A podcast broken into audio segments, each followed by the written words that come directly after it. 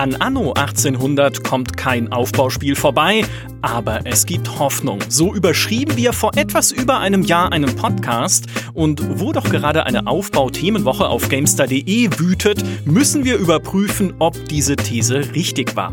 Ist die Hoffnung eingetroffen oder liegt Anno 1800 immer noch wie ein gestrandeter Öltanker auf diesem Genre? Ich meine, vor einem Jahr wussten wir noch nicht mal, dass Anno 1800 überraschend eine vierte Season bekommen wird. Und wenn man jetzt in die Google-Suchanfragen schaut, gucken die Leute sogar schon nach der fünften. Anno 1800 geht einfach nicht weg. Und das ist ja gut, weil es ein gutes Spiel ist, aber es ist halt auch ein Hindernis für andere Aufbauspiele oder auch nicht, weil diese anderen Aufbauspiele dadurch gezwungen sind, andere Wege zu gehen, so wie die Siedler. Das ist auch andere Wege gegangen. Hm. Äh, was ist jetzt Sache bei der Aufbaustrategie und welche anderen Wege können Aufbauspiele gehen? Das bespreche ich natürlich mit Pharaonin Geraldine. Hallo. Guten Tag. Und mit Manor Fabiano. Herzlich willkommen. Sei mir gegrüßt.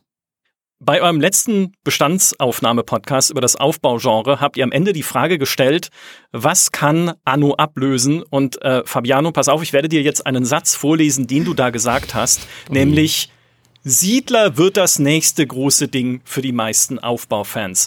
Wie gut ist dieser Satz gealtert auf einer Skala von 1? Damals wussten wir es ja noch nicht besser, bis 10. Ich kann mich nicht erinnern, das jemals gesagt zu haben.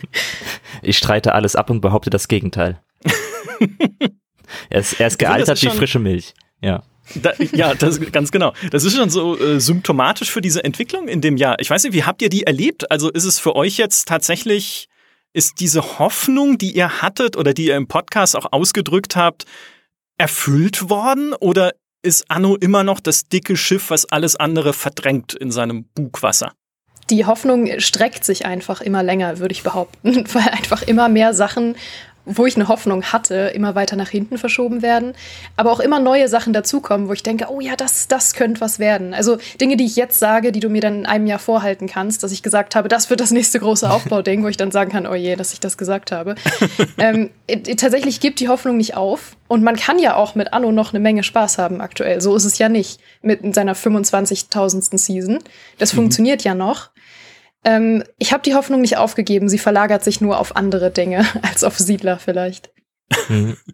Mir geht's da, glaube ich, emotional ein bisschen anders, weil bis vor einer Woche oder so hätte ich, glaube ich, noch genau dasselbe gesagt wie Geraldine.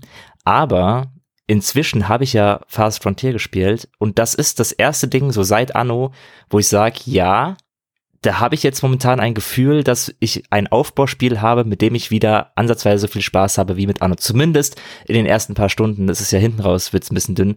Aber es ist zumindest der, der eines von diesen ersten Spielen, die sich so ein bisschen angekündigt haben am Horizont ähm, noch vor einem Jahr, wo man dachte, okay, vielleicht wird das was. Und das ist jetzt spielbar und es gefällt mir sehr gut.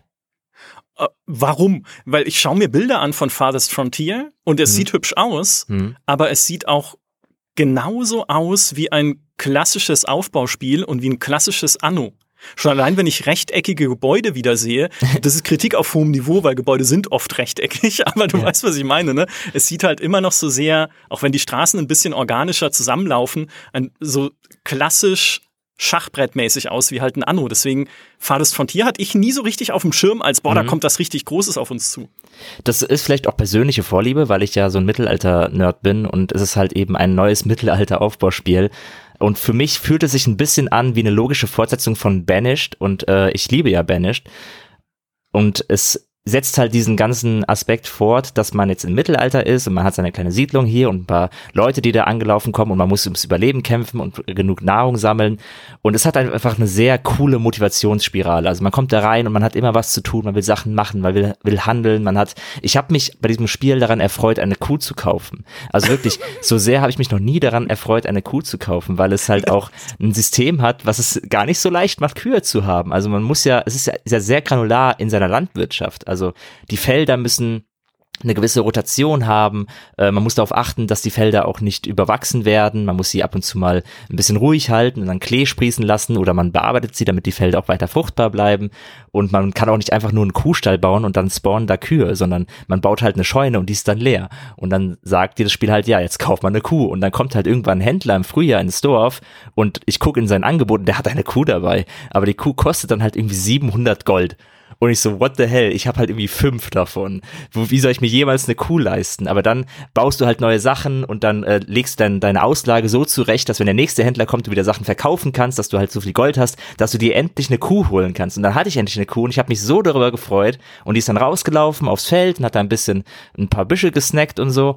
Und das hat mich mit sehr viel Freude erfüllt. Ähm, und das ist ja die, das Alleinstellungsmerkmal jetzt ein bisschen von Fast Frontier, wie dass es nochmal ein Stückchen granularer ist in bestimmten Bereichen, ähm, aber immer noch ähnlich motiviert wie Anno, dass man Gebäude aufwerten äh, kann, dass man Bedürfnisse befriedigen muss, dass es ein cooles Setting hat, auch wenn es das Mittelalter-Setting vielleicht ausgelutscht ist äh, bei Aufbauspielen, aber ich bin halt auch einfach simpel gestrickt und Mittelalter ist cool und äh, deswegen freue ich mich momentan sehr, sehr, sehr über Fast Frontier. Fressen Kühe Büsche? Das ja, also, ist eine, hm. also das müssen wir noch vielleicht noch mal durchrecherchieren irgendwie, ja. aber ja, äh, cool. Also äh, cool. Ähm, ich, ich verstehe die Faszination dieses Granularen. Hm. Weil, ne, wenn man halt wirklich, wenn das im Detail simuliert ist, ist es ja was, was Anno nicht macht. Weil Anno ist ja immer sehr meta. Ja. Da ist ja auch, da spawnt ja das Gebäude auch seine Einwohner selber oder seine Träger oder Arbeiter. Ne, genau. Ne, da musst du nicht jeden Einzelnen irgendwie, oder kannst gar nicht jeden Einzelnen oder jede Einzelne auf dem Arbeitsweg beobachten und sowas insofern, da, da gehe ich mit. Auf der anderen Seite sagst du es schon, ey, schon wieder Mittelalter. ne, wie, es führt immer wieder dahin zurück. Du hast vorhin ein wundervolles Zitat äh, von uns geteilt aus einem Artikel, dessen Quelle wir nicht nennen, weil es wäre böse. In dem stand, endlich mal ein Aufbauspiel im Mittelalter. Da ging es um Banished. Ja. Vielleicht in der Zeit konnte man es noch sagen, aber inzwischen ist doch echt dieses, weiß nicht, kommen, kommen Aufbauspiele da auch wieder raus. Es gibt ja welche in anderen Settings natürlich, aber dieses Mittelalter ist gerade für uns halt so ein prägendes Aufbauspiel-Setting, mhm. dass man schon fragen muss, gibt's darüber hinaus denn nichts, wo wir gerne hinwollen würden oder was reizvoll ist? Ich glaube, dass die große Hoffnung der vor allem Frostpunk 2 sein wird, weil das ist ja somit das größte Aufbauspiel mit auch größtem Namen, was jetzt in nächster Zeit ansteht und was auch tatsächlich die Chance hat, finanziell erfolgreich zu sein und viele Leute zu erreichen. Und dass dann vielleicht mal wieder so ein kleiner Dystopie oder, oder Sci-Fi-Hype ausbrechen könnte, eventuell, wenn Frostpunk gut wird, dass dann da wieder ein paar Leute drauf aufspringen. Ähm, was ich aber nicht unbedingt gut fände, weil eigentlich mag ich es nicht abseits von Frostpunk besonders. Ich bin natürlich großer Fan von den Zukunftsanos, Zwinker, Zwinker. äh, glaubst du, dass Frostpunk 2 jemanden erreichen wird? Weil ich meine, wir wissen noch nicht so viel drüber natürlich, aber sie haben uns ja schon ein Interview gegeben und da gesagt, ja, sie wollen halt irgendwie nicht das gleiche Spiel wieder machen. Und dann haben sie ein Interview lang erzählt, wie sie das gleiche Spiel wieder machen mit Öl. Diesmal. Ja. Und natürlich wahrscheinlich da noch anderen Zusammenhängen und sowas. Aber Frostpunk 2 ist wirklich für mich eines der größten Fragezeichen, weil ich so denke, für, für wen machen sie das? Ja, im Grunde haben sie beschrieben, dass sie, ich glaube, sie hatten gesagt, sie wollen jeden Aspekt von Frostpunk 1 nehmen und irgendwie besser und größer machen. Und mit Öl. Ähm, das ist auch eine Sache. Ähm, aber ich glaube, wo es vielleicht noch die größte Chance hat, Leute zu erreichen, ist dann vielleicht mit der Story, die es erzählt oder mit dem Setting, was es weiterdenkt. Weil sie haben ja auch gesagt, dass es sich darauf konzentrieren soll, dass man die Konsequenzen spürt, die man in Teil 1 getroffen hat. Und das könnte wirklich mal was Einzigartiges sein und auch was sein, womit man dann die Leute wieder, wieder abholen kann. Die meisten Aufbauspiele und nicht alle, aber die meisten erzählen ja keine Geschichte in dem Sinne. Und Frostpunk hat das tatsächlich ja ganz gut geschafft mit seiner ganzen Survival-Story und mhm. ähm, dem Ende dann auch. Ja, es wird halt spannend, weil sie ja sagen, es, es wird sehr anders als Frostpunk 1. Man kann noch sich nicht so richtig vorstellen, wie jetzt Frostpunk 2 wird, weil sie eben genau gesagt haben, sie wollen einen etwas anderen Schwerpunkt eben setzen, ähm, der dann eben auch zur Folge hat, dass das Spiel nicht eins zu eins wird wie Frostpunk 1 äh, mit ein paar neuen Features und ein paar neuen Gebäudeketten oder so, sondern es soll halt eben sich auch anders darstellen und das Öl spielt da eben auch eine Rolle.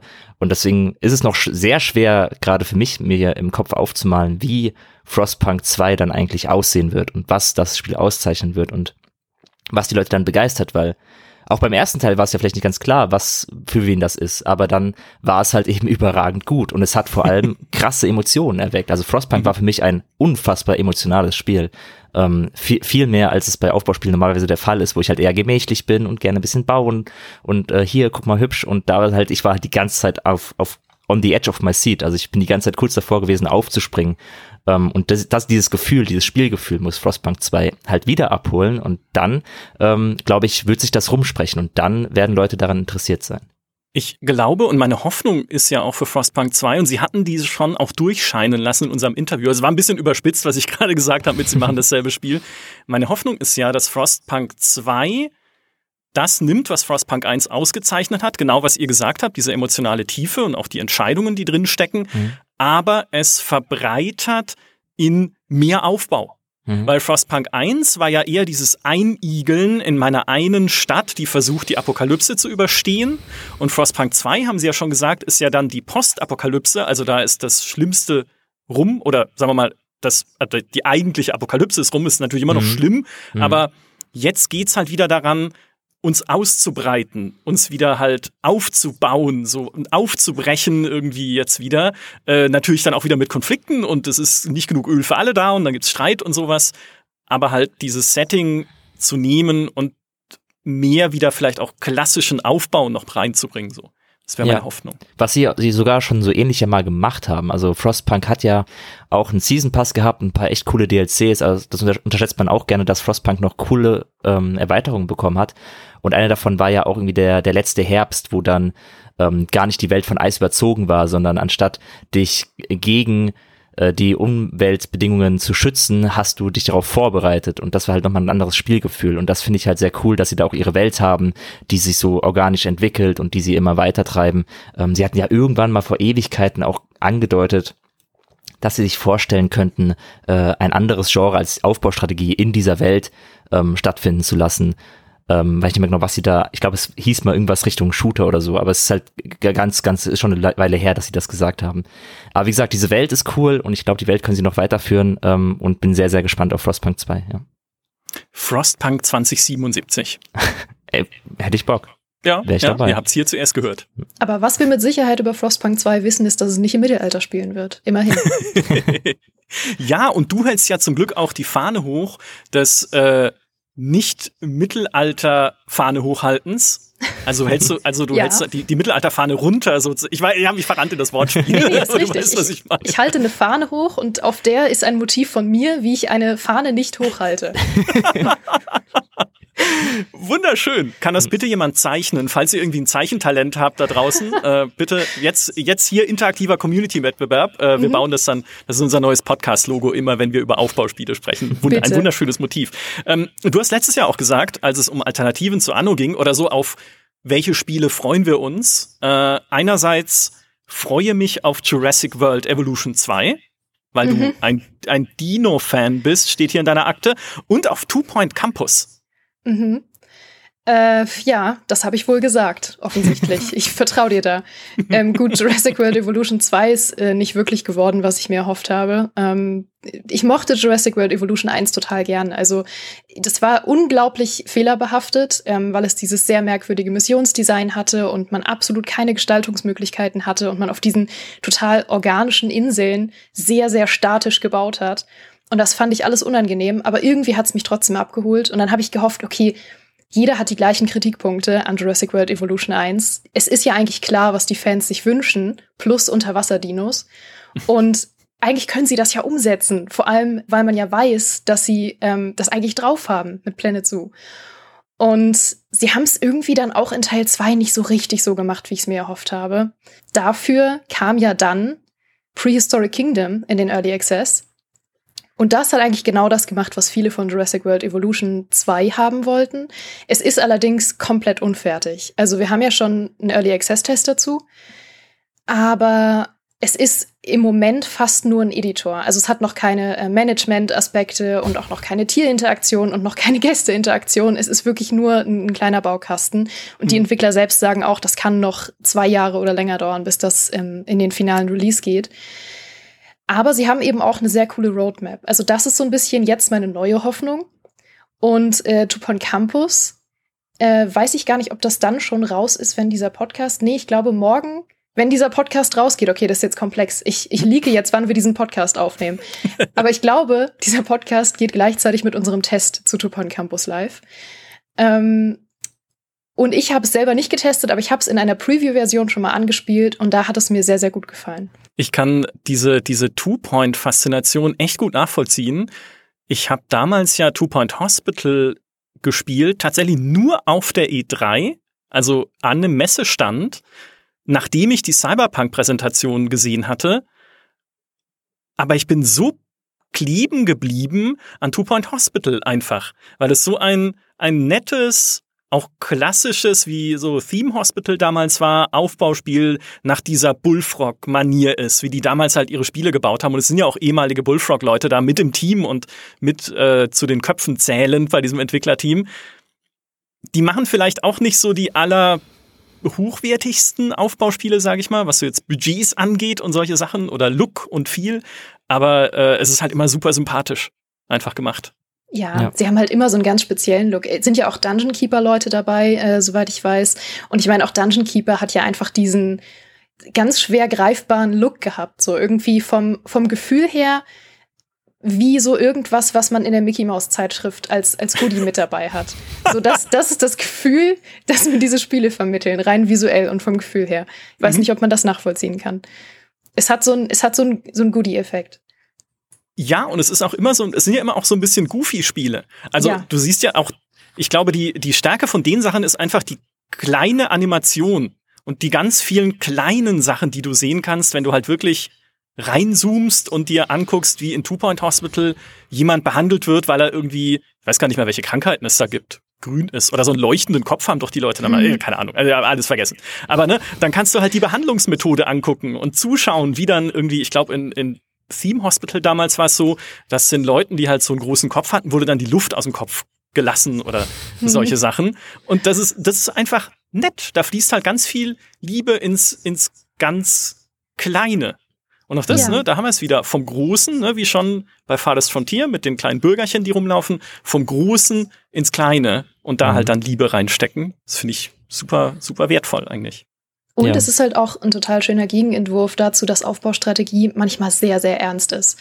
Ähm, also gut, Anno hat auch seinen Humor, aber viele Leute nehmen es ja auch sehr ernst. Dann sitzt man da irgendwie mit seinen Excel-Tabellen und seinen Notizbüchern und da spreche ich natürlich absolut nicht von mir. Ich habe kein Notizbuch für Anno hier liegen, nein.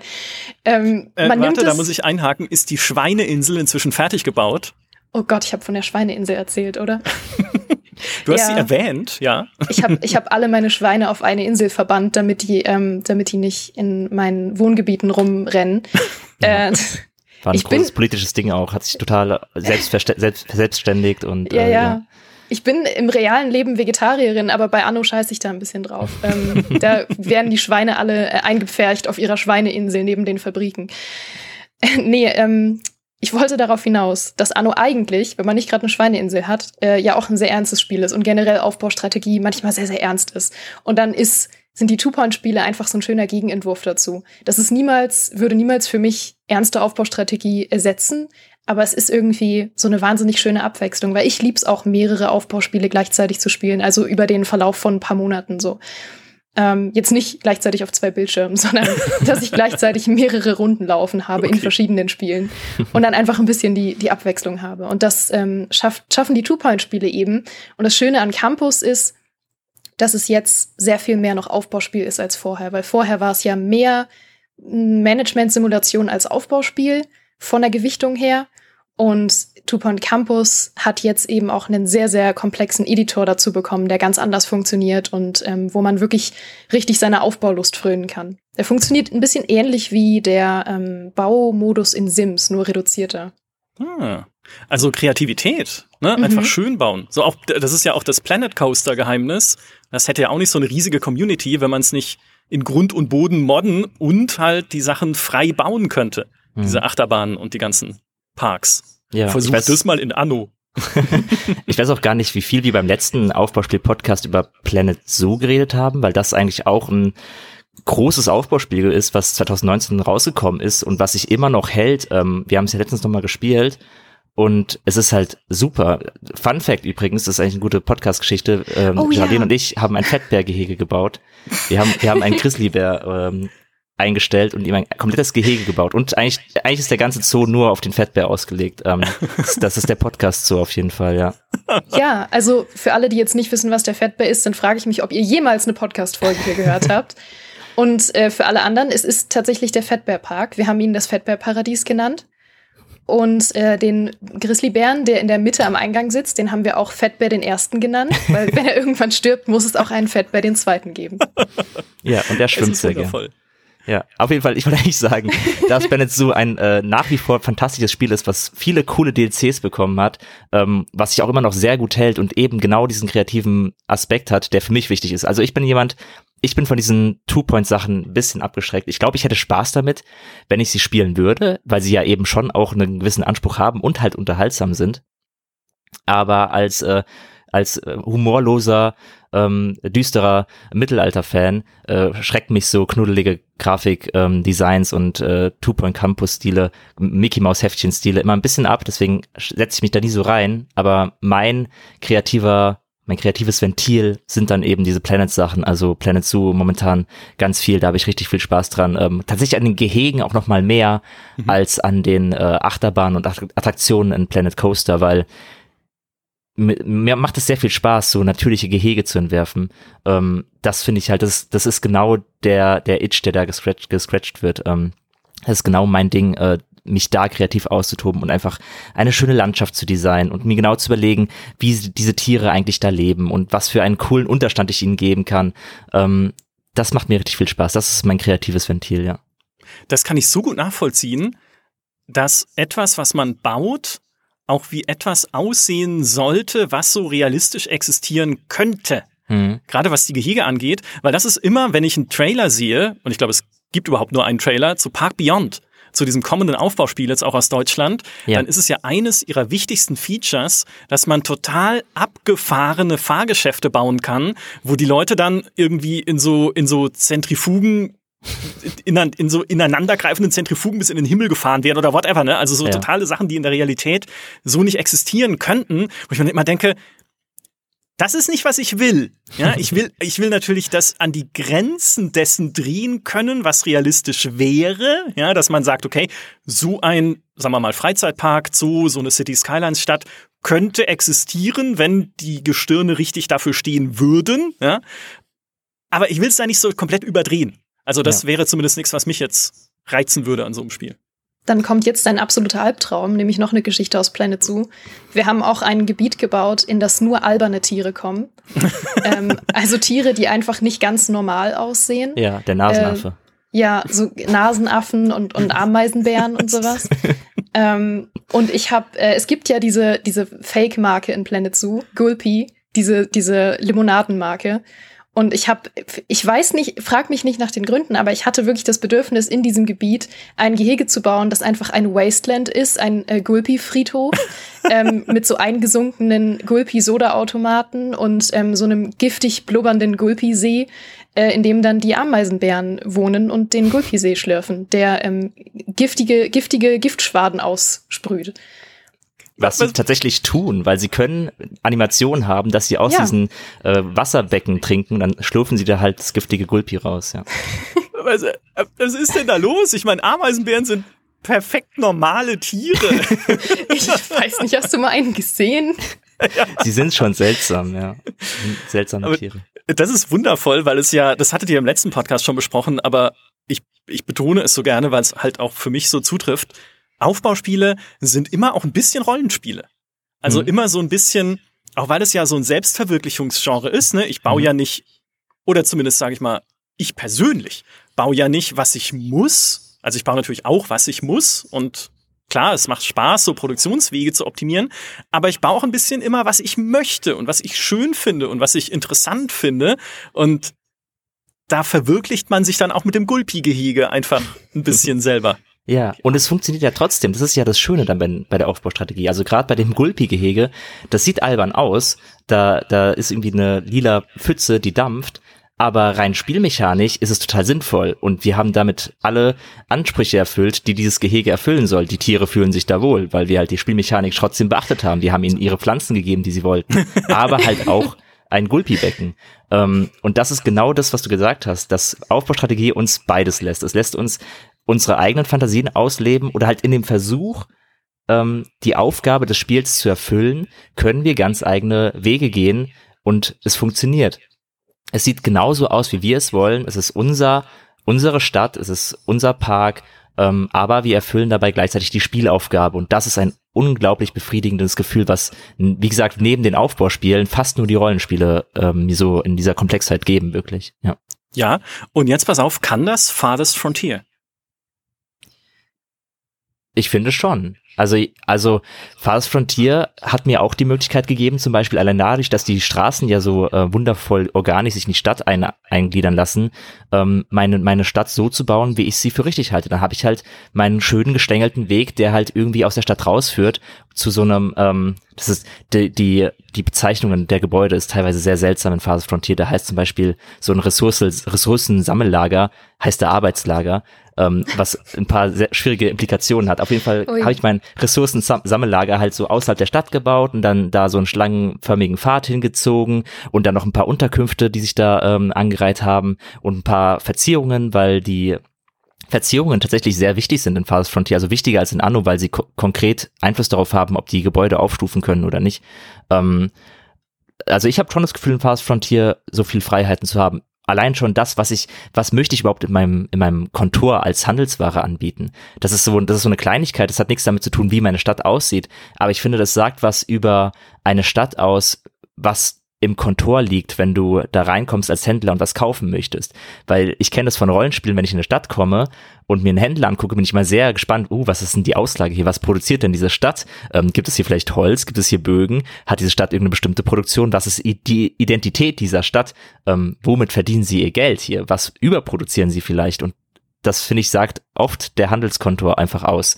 Ähm, und das gibt mir auch Phase Frontier, dass ich da halt einfach meine meine Auslage zurechtlege, weil ich weiß vorher nie, was der Händler möchte. Das heißt, ich muss schon eine bunte Auslage haben ähm, und habe halt einen gewissen Schwerpunkt und mhm. das finde ich spannend bei Fast Frontier, mich auch darauf konzentrieren zu können. Mhm. Ja, ich, ich erlebe das gerade auch selbst in Foundation.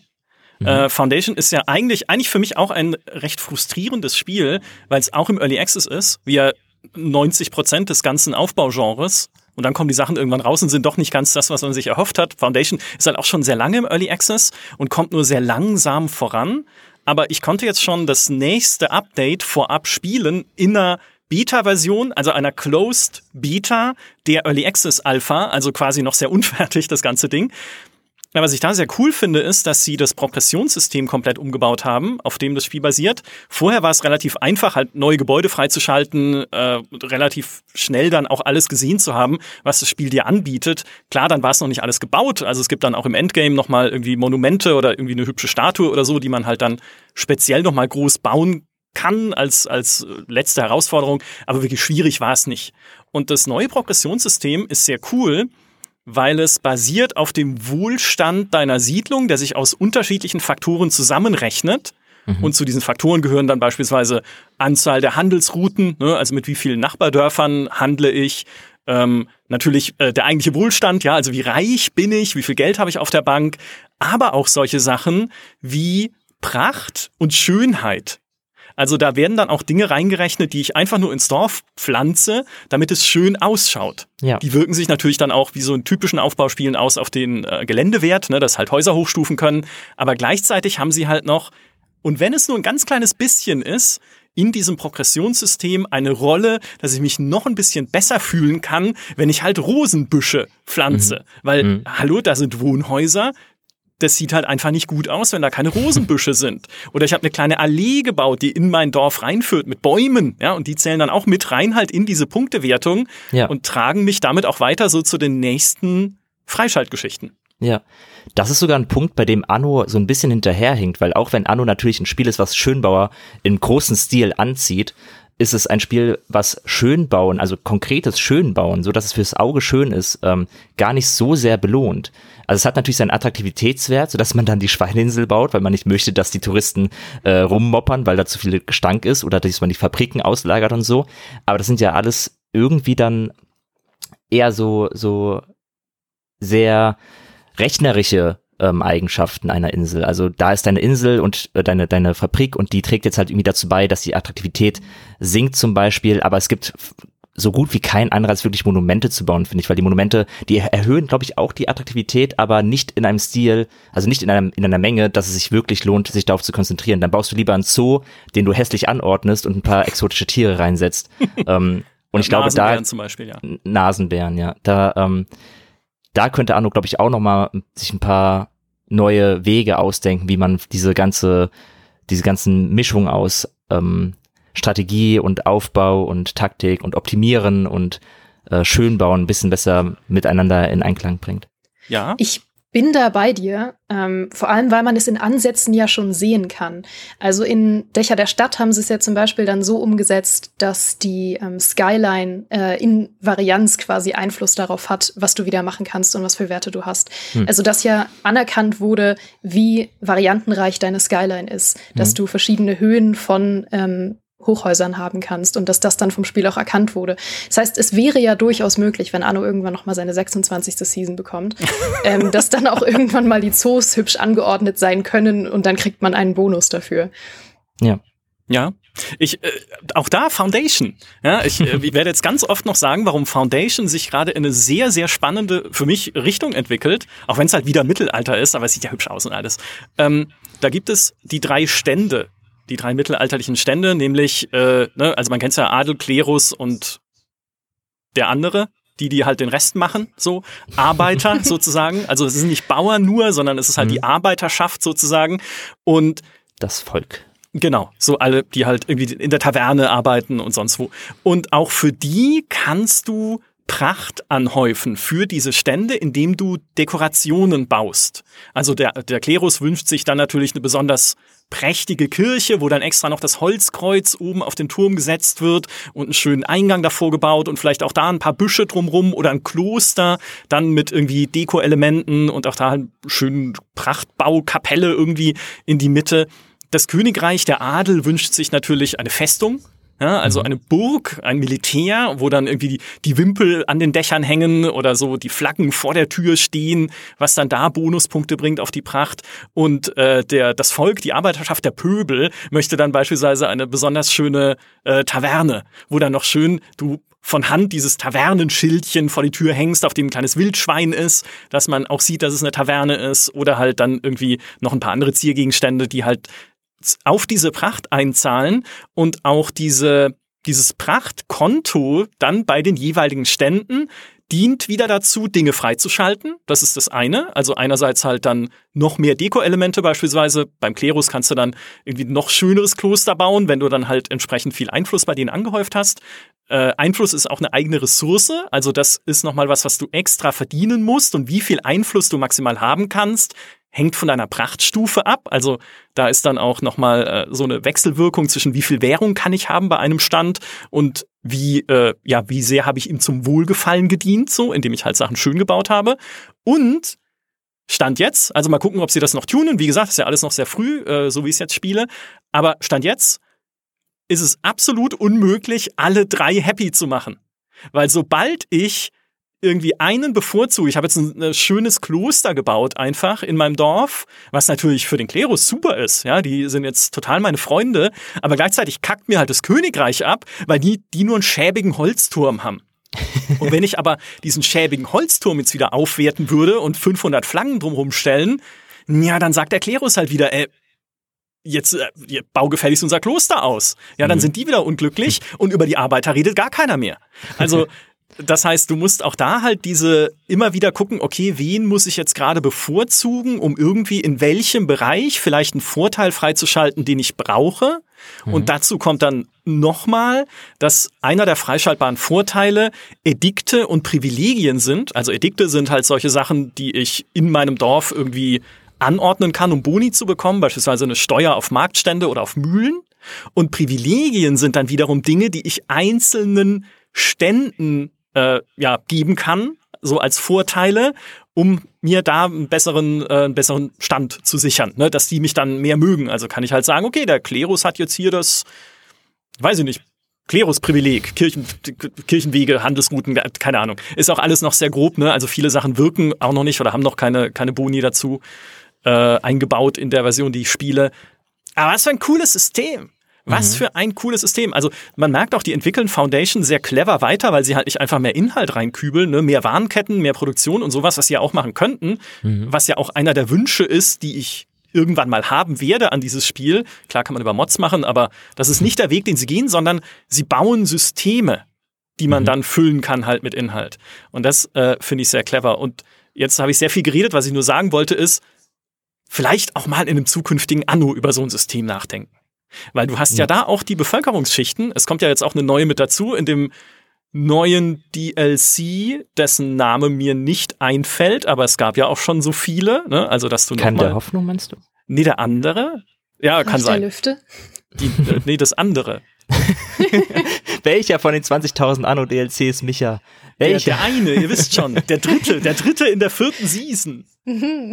Aufstieg Ach der so. neuen Welt natürlich. Ah, ja, ist mir gerade eingefallen, große. spontan, ohne es nachzuschauen. So, natürlich. Aufstieg der neuen Welt bringt eine neue ja. Bevölkerungsschicht, ne, in die man ja. aufsteigen kann. So, und wenn du da einfach sagen würdest, auch da hat jede Bevölkerungsschicht halt so, einen, so ein Einflussbedürfnis wo man auch natürlich die einzelnen Schichten und Stände ein bisschen gegeneinander ausspielen kann und halt sagen, mhm. okay, jetzt bevorzuge ich doch mal die Arbeiterschaft, ne, auf Kosten der Patrizier, ne, die in ihren reichen Bonzenvillen wohnen. Die Arbeiterschaft hat jetzt hier das Sagen und sitzt im Stadtrat. Dafür mhm. darf ich halt mehr Schweine auf die Insel tun oder ja. so, keine Ahnung. Fände ich ein cooles System.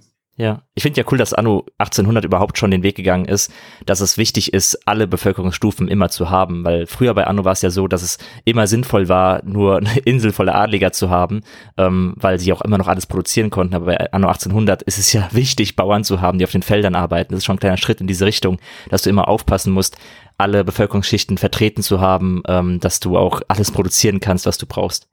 Ich finde es auch stark, dass da visuell Unterschiede gemacht werden. Also wenn man mal drüber nachdenkt, kann man ja tatsächlich theoretisch in Anno auch die Attraktivität enorm erhöhen, indem man einfach neben Investorenhäuser tausend olle Wäscheleinen stellt. So, weil es zählt einfach als Dekorationsobjekt und niemand sagt, hey, warum stehen hier 20 Wäscheleinen neben meinem Investorengebäude? Sondern es zählt einfach als, ja, cool, du hast dekoriert, herzlichen Glückwunsch. Mhm, ja. ähm, deswegen finde ich das sehr, sehr cool, dass da, dass da Unterschiede gemacht werden. Was ja in Anno durchaus möglich wäre, weil sie werden ja, die Ornamente werden ja eingeteilt aufgeteilt in ihren Typus, mhm. also in Industrieornamente oder ländliche Ornamente oder ähm, ja. eben äh, Ornamente für Reiche. Ich bin mhm. übrigens das erste Mal an meine Grenzen gestoßen mit diesem Bedürfnis, als ich Pharao gespielt habe, was ja mein erstes Aufbauspiel aller Zeiten war. Und da hatte ich immer das Bedürfnis, ähm, den Leuten, die ich als die, die reichen Leute auserkoren habe, auch einen besseren Standort zu geben auf der Karte und wollte immer, dass die am Wasser wohnen. Das Problem ist, die Häuser haben sich dann nie weiterentwickelt, weil sie halt so weit ab vom Schuss waren. und äh, dann waren das immer die schlechtesten Lehmhütten, während alle anderen sich in der Stadt halt schon entwickelt haben. Und da habe ich das erste Mal gemerkt, dass das ist ein Bedürfnis, was nicht immer erfüllt wird. Das finde ich aber, äh, das finde ich spannend, weil es geht mir genauso. Das mache ich nämlich bei City Skylines. Weil da denke ich mir auch immer, hier ist doch ein, ein wunderschöner Spot mit Ausblick auf einen Wasserfall im Wald, abseits von, von großen Straßen, in freier Natur. Wer würde da keine Villa haben wollen? Ja, scheinbar alle. Alle wollen ins Stadtzentrum ziehen, wo es dreckig und laut ist. Und da draußen im Wald entwickeln sich genau dann irgendwie halt äh, so, so Hinterwäldlerhütten, die dann ja. den Ausblick genießen auf den wunderschönen Wasserfall. Hm die KI. Keine Luxusfilme. Ja, ich finde, das ist, also man, wir sagen ja, oder ich habe es neulich auch schon mal in den GameStar-Kommentaren gelesen, eine KI, die so Ästhetik beurteilt, wird es nie geben, wahrscheinlich. Ja. Ne? Also mhm. es wird nie ein System in einem Spiel geben, das beurteilen kann, ist das, was du baust, schön, in mhm. Anführungszeichen. Mhm. Weil, mhm. ne, erstens liegt es im Auge des Betrachters, zweitens, eh, ne, was soll, wie, also wie soll eine KI das obwohl, wer weiß. Ne? Wer weiß, was noch kommt. Wenn es keine da ist, dann kann der das auch. Ja, nächstes aber, Jahr lese ich dir diesen Satz vor, Micha, und dann guckst aber du. oh nein, die Schönheits-KI in, in Anno, äh, äh, was kommt denn jetzt dann als nächstes? Anno, no, äh, Anno Season 5 natürlich, aber was rede ich? Ja. Es gibt keine neuen Annos mehr. Genau, die wird dann sagen, Micha, deine Stadt ist hässlich. Ja, ja bau mich schön. Ähm, so, also das ist, das ist eher utopisch, aber Warum was ein Spiel schön. halt mehr berücksichtigen kann, ist ja einfach Landschafts- Attraktivität. Also mhm. ne, im Prinzip Attraktivität der Karte an bestimmten Punkten. Und bei Cities versuchen sie es zumindest, dass halt Grundstücke am Fluss direkt ein bisschen attraktiver sind, aber jetzt mhm. auch nicht grandios viel, ne, um da halt dann den, dem, dem Landwirt einen kleinen Push, einen kleinen Bonus zu geben. Aber da ja. finde ich auch, da geht noch mehr. Da geht ja, noch mehr. Es Zumal es ja auch immer solche, solche Heatmaps gibt, die das schon, schon beurteilen eigentlich. Nicht basierend auf der Landschaft, sondern basierend eben darauf, ähm, wie die Umgebung gebaut wurde. Und das wäre ja wirklich ein leichtes zu sagen, hey, Gebäude, die am Wasser stehen oder Gebäude, die ähm, irgendwie in einem bestimmten Biom vertreten sind oder so, haben automatisch einen höheren Attraktivitätswert. Und das ließe sich ja dann total simpel durch eine Heatmap darstellen. Ja. Ja. Hat das Farthest Frontier? Äh, Farthest Frontier hat es ein bisschen, wie gesagt, da ist ja die Attraktivität ein wichtiger Faktor dafür, dass die Gebäude aufsteigen können. Ähm, das Ding ist, zur Attraktivität tragen tatsächlich dann auch nützliche Gebäude wie, also mit Attraktivität ist nicht wirklich gemeint, es ist schön fürs Auge, sondern der Standort ist für die Leute, die da wohnen, attraktiv. Das heißt, ähm, auch ein Markt in der Nähe ist wichtig für die Attraktivität. Ähm, aber wenn ich mich nicht ganz täusche, es gibt immer so Einblendungen, wenn man seine Häuser bauen möchte, wo dann direkt angezeigt wird, wie hoch die Attraktivität an diesem Spot ist. Mhm. Und ich glaube, das ist ein bisschen auch davon abhängig, wie ähm, die Umgebung beschaffen ist. Ich glaube, wenn du dein Gebäude wirklich einfach auf einen Berg setzt, wo nur Steine und Ärzte da sind, dass die Leute das nicht so geil finden.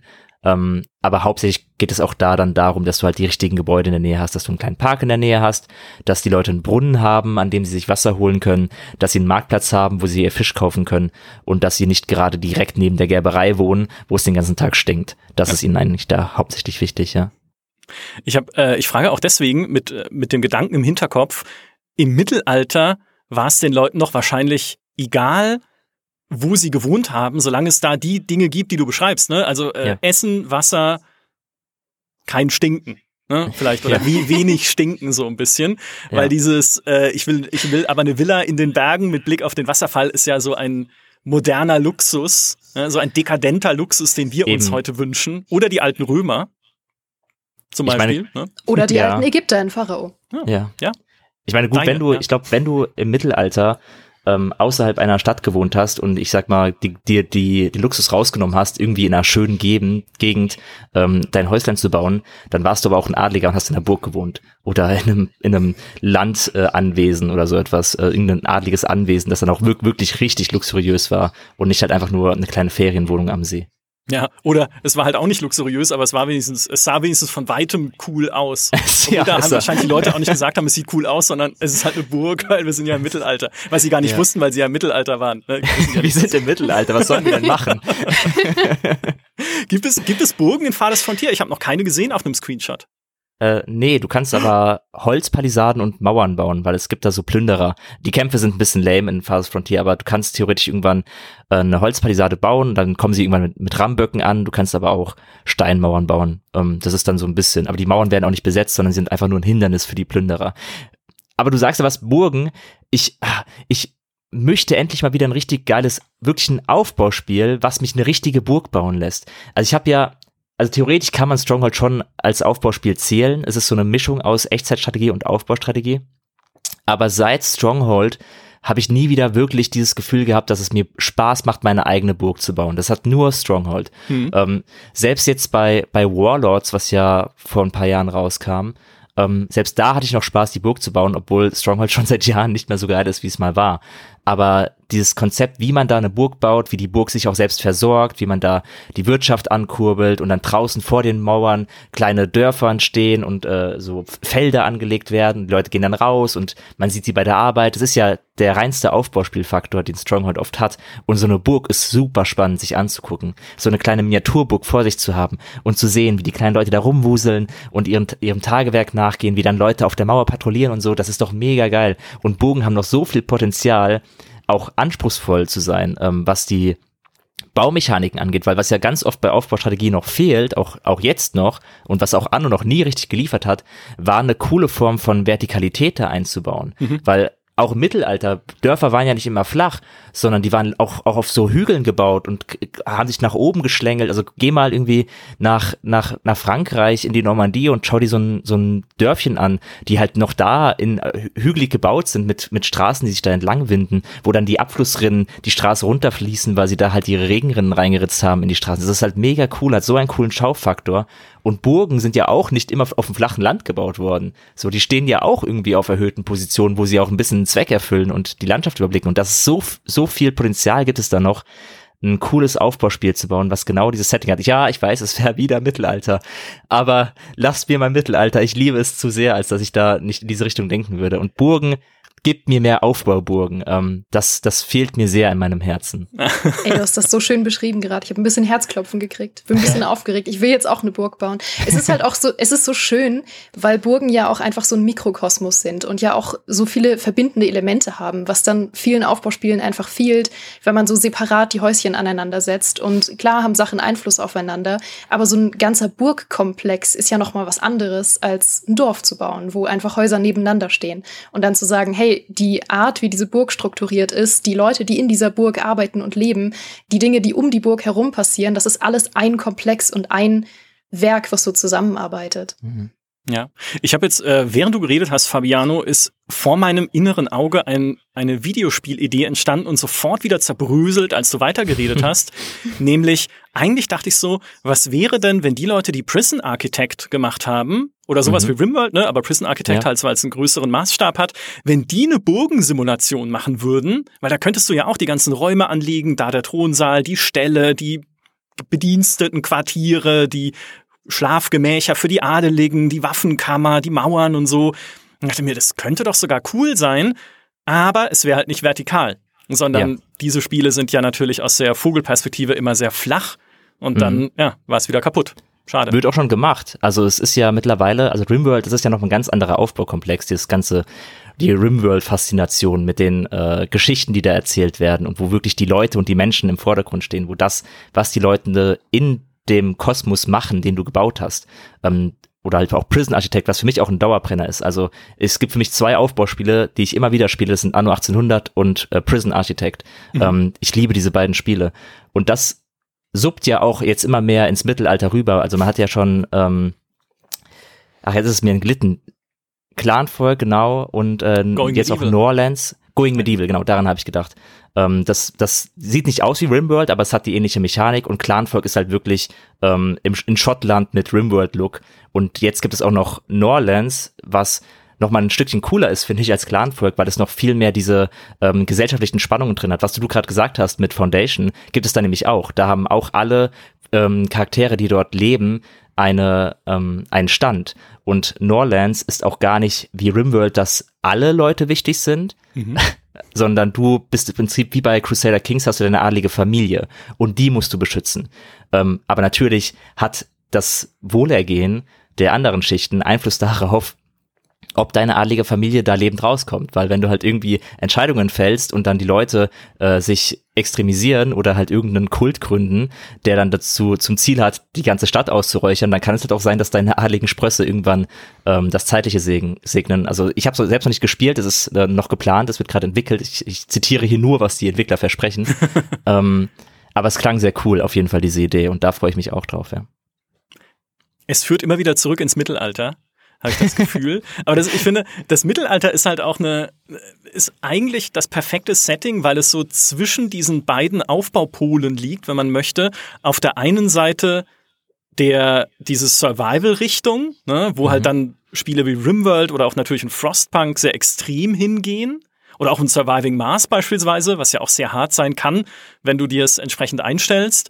Und auf der anderen Seite halt diese, diese schönen Bau, ähm, Sachen wie äh, Planet Coaster oder auch in City Skylines würde ich da mal mit reinzählen, ne, wo man eine relativ überschaubare spielerische Herausforderung hat, weil es ist relativ leicht, Geld zu verdienen und sowas in der Standardversion zumindest, wenn man jetzt nicht gerade eine Challenge-Mission macht, in Jurassic World vielleicht da auch, mehr oder weniger, wo man sich aber halt austoben und selbst verwirklichen kann. Und das Mittelalter kann halt jeden einzelnen Punkt zwischen diesen beiden Polen einnehmen, weil du kannst sowohl so ein idyllisches Schönbau Häuschen Hütten Bäumchen Spiel rausmachen, wo man einfach der Siedlung beim Wachsen zuschaut und dann kommt Rauch aus den Schornsteinen und dann laufen die Leute mit ihren Karren durch die Gegend und fahren Waren herum, aber du kannst halt beim Mittelalter genauso sagen, äh, Überleben war wichtig. Ja, also es kommt der Winter, Freunde, wie es ja in Banished ist oder auch in Fathers Frontier ein bisschen, ne? Die Jahreszeiten ändern sich, dann wächst auf den Feldern nichts mehr. Was wollt ihr denn dann essen? Ja, und da muss ich vorsorgen. Also, das kann sich da überall hinsetzen auf dieser Skala. Ich habe übrigens so ein krasses Mittelalterbedürfnis gehabt, dass ich äh, vor kurzem nochmal Anno 1503 angeworfen habe in der History Edition Und ich hatte immer gelesen, also ich habe mich erinnert, dass ich es als Kind gespielt habe, aber als Kind ist man ja auch äh, robuster, was sowas angeht. und ich hatte immer gelesen, dass alle geschrieben haben, ah, das war eher so der schlechtere Teil und da war irgendwie echt viel mies und so. Und ich dachte, komm, so schlecht kann das nicht sein. Ich habe das voll gut in Erinnerung, vor allem weil es halt für mich ehrlich gesagt das schönste Anno ist oder zumindest mein Favorit, mein persönlicher, weil es wirklich so die Hochzeit der 2D-Pixel-Kunst war und weil es eben auch die Hochzeit des Mittelalters darstellt. Und dann habe ich es gespielt und habe so gemerkt, ja, nee, es ist schon furchtbar. Es ist schon, es spielt sich schon echt nicht so gut. Also, es ist schon, ich weiß nicht. Also, manchmal, wenn ich Anno 1800 spiele, sehne ich mich so ein bisschen zurück in einfachere Aufbauzeiten. Deswegen mag ich auch immer gern äh, so kommende Geheimtipps, die einfach sehr ähm, ein simplifiziertes Konzept haben, wo man denkt, cool, das kann mhm. ich mal ein paar Stunden spielen. Das ist nicht ähm, ultra überladend wie jetzt Anno 1800 in allen Seasons. Ähm, und deswegen dachte ich vielleicht einfach noch mal ein altes Anno spielen, aber ich fürchte, ich habe mir das Falsche ausgesucht, weil es spielt sich wirklich sehr clunky. Und es sind schon zu Recht einige Dinge in Anno 1800 so, wie sie sind. Hast du andere Geheimtipps noch auf dem Zettel für die, für Leute, die uns jetzt zuhören und sagen, na, was gibt's aber denn dann noch darüber hinaus im, im Aufbaugenre? Auf jeden Fall. Also mein größter, ähm, meine größte Hoffnung mit ist Lysara Summit Kingdom. Da hatte ich auch schon mal was drüber geschrieben. Das hat mich halt vor allem über die Optik mega gekriegt, weil das hat einen wunderschönen Trailer. Mhm. Also das hat wirklich eine, eine irrsinnig schöne Grafik, vergleichbar mit Anno 1800, aber in einem anderen Setting und auch machbarer dadurch, dass es ähm, viel weniger Assets hat und weniger Abwechslung, weil es auf einem sehr kleinen Raum spielt. Es spielt nämlich auf ähm, einem Berg und du hast die Möglichkeit in drei Bergschichten drei Bevölkerungsschicht, äh, Bevölkerungsstufen zu bauen. Und das Ganze ist dann noch mal so gewürzt mit ähm, Wetterbedingungen und äh, irgendwie wechselnden Jahreszeiten. Aber der Clou ist eben, dass du auf sehr klein, äh, kleinem Raum baust und ähm, sehr clever Sachen miteinander verzahnen musst. Also teilweise wortwörtlich verzahnen, weil du dann irgendwie Zahnradkonstruktionen bauen musst, mhm. um Sachen aus der unteren Schicht in die obere Schicht zu transportieren. Ähm, und das finde ich sehr, sehr, sehr cool. Und das Ziel ist quasi im Endeffekt die obere Schicht am Gipfel des Berges zufriedenzustellen. Und dafür musst du dich von unten nach oben arbeiten. Hm. Und das finde ich sehr, sehr cool. Da war ich auch mit den Entwicklern in Kontakt. Ähm, und da wird es jetzt äh, im Herbst, ich glaube September, Oktober, wird es da nochmal Neuigkeiten geben. Und mir wurde schon eine spielbare Version versprochen. Ich bin sehr gespannt darauf. Mhm. Also das wäre mein, mein größter Geheimtipp, auf den ich ähm, mich richtig freue. Und dann hätte ich noch einen, das wäre ähm, King of the Dwarfs. Das ist ein Zwergenaufbauspiel, was ähm, unter der Erde spielt. Cool. Also so ein bisschen Dungeon Keeper, aber mit ähm, realistischer Grafik. Und da gibt's noch nicht so viel von zu sehen, aber da hatte ich auch schon mal mit den Entwicklern geschrieben. Und ähm, die haben auch vorher schon andere Sachen gemacht. Also das sind jetzt keine kompletten Neulinge. Deswegen bin ich da auch recht zuversichtlich, ähm, davon mehr zu sehen. Und dann alles, was so ein bisschen ähm, eine ganz andere Richtung geht. Lakeside wäre noch so ein Favorit. Das ist dieses 2D-Sidescroller-Aufbauspiel. Mhm. Ähm, es sieht ein bisschen aus wie, wie Kingdom quasi, wie die Kingdom-Reihe. Und man baut, wie der Name verrät, vom anderen Flussufer aus ähm, eine Stadt auf in 2D-Sidescroller-Ansicht. Ähm, und das sind übrigens alles, nee, nicht alles, King of the Drafts hat äh, Kämpfe, aber Lysara und Lakeside sind beides Aufbauspiele, die komplett auf Militär verzichten. Und das mag ich manchmal ganz gern, weil mhm. ähm, ehrlich gesagt ist der Militäraspekt oft so seicht oder nervig oder unausgegoren in Aufbauspielen, dass ich ihn dann auch eigentlich gar nicht brauche. Also dann kann man ihn auch ganz weglassen. Er würde mir jetzt zum Beispiel in Anno 1800 nicht besonders fehlen, weil man kommt ja irgendwann ohnehin an den Punkt, wo man sagt, ich habe so viele Kampfschiffe, ihr könnt mir alle gar nichts mehr. man kriegt ja nicht mal mehr mit, wenn Leute einen angreifen. Ich, ich mache einfach, ich pflaster meine ganze Küste zu mit Kanonen und ich kriege nicht mal mehr mit, wenn Leute mich angreifen. Also deswegen, ich mag auch Aufbauspiele, die sich so ein bisschen auf eine Idee fokussieren und dann gar nicht so sehr ähm, in tausend Richtungen denken. Ja, was Kampfsysteme angeht, bin ich komplett bei dir. Oft ist es halt auch einfach nicht gut gemacht oder halt so Nachgedanke, wie Fabiano meintest du ja auch schon bei Fades Frontier so ein bisschen mhm. mit den Plünderern. Ja. Die, das einzige Aufbau-Subgenre, in dem ein Kampfsystem eine Berechtigung hat, sind diese, äh, ja, wie, wie nennt man das? Horden-Aufbauspiele wie They Are Billions. Oder halt mhm. wie ein äh, The Riftbreaker. Oder das äh, andere Ding, Age of Darkness. Genau, also wo du halt wirklich eine Basis bauen musst, so Tower Defense mäßig, um dich zu verteidigen gegen Monster, die da heranstürmen, regelmäßig in Wellen. In Riftbreaker spielst du dann noch dazu halt irgendwie deinen Roboter-Charakter, der diese Basis baut selber. Dann kommt auch so ein bisschen Top-Down-Action dazu. Bei Edge of Darkness kontrollierst du Helden, so wie Echtzeit-Strategie-Einheiten und kannst dann mit denen halt dann irgendwie oder mit den kleinen Armeen dann da durch die Gegend ziehen und halt noch zusätzlich kämpfen zu deinen Abwehrtürmen. Da ist es okay weil da finde ich, ist das Militär halt zentraler Spielbestandteil. Aber alles, was dann immer so sagt, und außer, ne, ihr könnt jetzt hier eure Siedlung bauen, eurer Träume, und außerdem gibt's noch Militär, äh, ja, wie Foundation ja auch. Das ist ehrlich gesagt auch für mich einer der größten wo ich nicht weiß, wie sie rauskommen aus dem Ding. Ne? Das Militärsystem von Foundation ist ja auch, du kannst natürlich Soldaten rekrutieren aus deiner Bevölkerung und auch trainieren, mit Waffen ausrüsten, aber die schickst du dann nur auf Missionen außerhalb der Karte wo sie dann halt entweder umgebracht werden oder Belohnungen mit zurückbringen. Auch viel zu große Belohnungen zum Teil, ne? also zumindest jetzt im 1.9er Update, die dir dann viel zu viel Geld bringen, so dass man dann relativ in Ruhe weiter aufbauen kann. Also solche Elemente mag ich grundsätzlich relativ gar nicht. Ne? Also wenn immer wenn ein Spiel dir sagt, ja, auch gerade bei einem Aufbauspiel, hey, ein, ein Bestandteil des Spiels ist außerhalb der Karte sogar noch die Karte ist doch, die Karte ist doch hier mein, das ist doch mein Sandkasten. Alles, was ich doch machen will, ist doch hier auf dieser Karte etwas bauen, was dann entweder überlebt oder schön ausschaut. Aber ich will doch nicht dann was bauen, was mich dazu treibt, außerhalb dieser Karte etwas zu tun, unsichtbar. Das hatte ich zum Beispiel auch in äh, Surviving the Aftermath, in diesem Postapokalypse-Strategiespiel, muss man ja auch hin und wieder einfach Bewohner rausschicken, weil man Autobatterien braucht oder Medizin oder sowas aus dieser postapokalyptischen Welt. Und dann starten sie also Expeditionen und versuchen dann an mehr oder minder gefährlichen Orten dieses Zeug aufzutreiben, was ja passt ins Setting, aber ich finde es halt, es ist tedious. Ja, man muss es halt einfach immer wieder machen. Und dann, ja, jetzt ist die Expedition zurück, kann ich wieder eine rausschicken, oh, jetzt ist die zurück, ah, ist jemand verwundet, tausche ich aus, füge wieder eine Expedition. Und wo mich das zuletzt auch äh, irritiert hat, war bei The Wandering Village. Weil The Wandering Village ist ja wunderschön. Da baut man dieses Dörfchen auf dem Rücken von einem Dinosaurier, von einem riesigen Dinosaurier, der sich durch so eine Fantasy-Welt bewegt, auch eine postapokalyptische Fantasy-Welt. Und dann kann man diesen Dinosaurier dann auch füttern. Und wenn er durch eine Giftwolke läuft, kann man ihm gegen Gift ins Maul schießen mit einem Katapult und so. Also wunderschön gemacht. Aber Du hast dann halt auch ein Gebäude, das Expeditionen starten kann zu irgendwie Punkten auf der Karte, die rein als Textfenster ablaufen. Also dann wird da irgendwie ein anderes Dörfchen auf der Karte angezeigt und du kannst sagen, geht dahin und dann finden sie vielleicht Essen, vielleicht ein paar andere Überlebende, vielleicht finden sie in einem Wald ein bisschen Holz oder sowas, das du dann benutzen kannst, um dein Ding weiter auszubauen. Das sind doch alles Dinge, die du brauchst, aber es macht keinen Spaß. Also das ist halt so Spieldesign, wo man denkt, wenn ihr ein Spiel habt, das darauf angelegt ist, immer wieder in ein Menü zu gehen und zu gucken, ob ihr wieder etwas machen könnt, nur um mhm. halt dann notwendige Ressourcen zu bekommen, dann denkt nochmal drüber nach. Also, ja, ja ist einfach, ja, hm, mag ich nicht.